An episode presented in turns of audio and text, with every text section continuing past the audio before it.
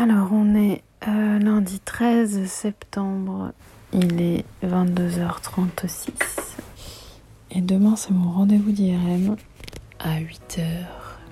Et on part à 6h15. My Boob Story, le journal optimiste de mon cancer du sein. Donc, euh, un peu deg de me lever aussitôt, c'est-à-dire à 5h45. Et encore, je réduis vraiment au minimum de minimum la préparation. Je sais pas pourquoi j'ai pris aussitôt en fait. En fait, euh, si je sais, c'est que c'est que je jusque là depuis 5 ans, je prenais le premier rendez-vous d'IRM. Comme ça, je pouvais aller bosser direct après.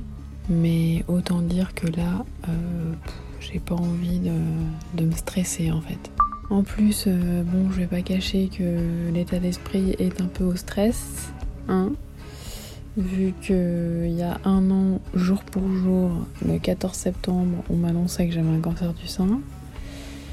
Et voilà, 14 septembre 2021, je repasse en IRM pour euh, checker le, sein gauche.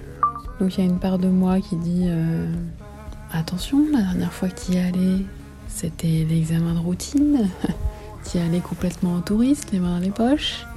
Et on voit ce qu'on a gagné. Et une autre partie de moi où je me dis, euh, bon, c'est quand même euh, peu probable qu'il y ait quelque chose. À mon dernier examen de... avec l'oncologue, elle avait quand même checké. Ça, c'était il y a six mois. Bon, il y a eu de la chimio aussi. Mais bon.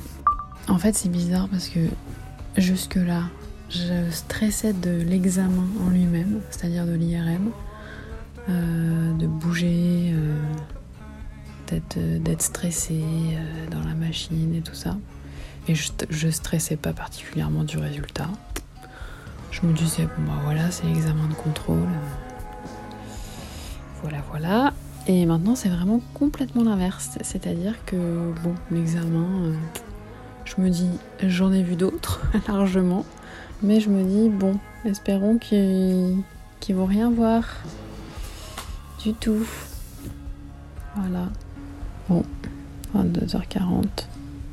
Ça me fait 7 heures de sommeil. Bon, c'est pas mal. Je sens que ça va être dur quand même. Bon, allez, dodo. Demain est un autre jour. Merci d'avoir écouté ce nouvel épisode de My Boob Story.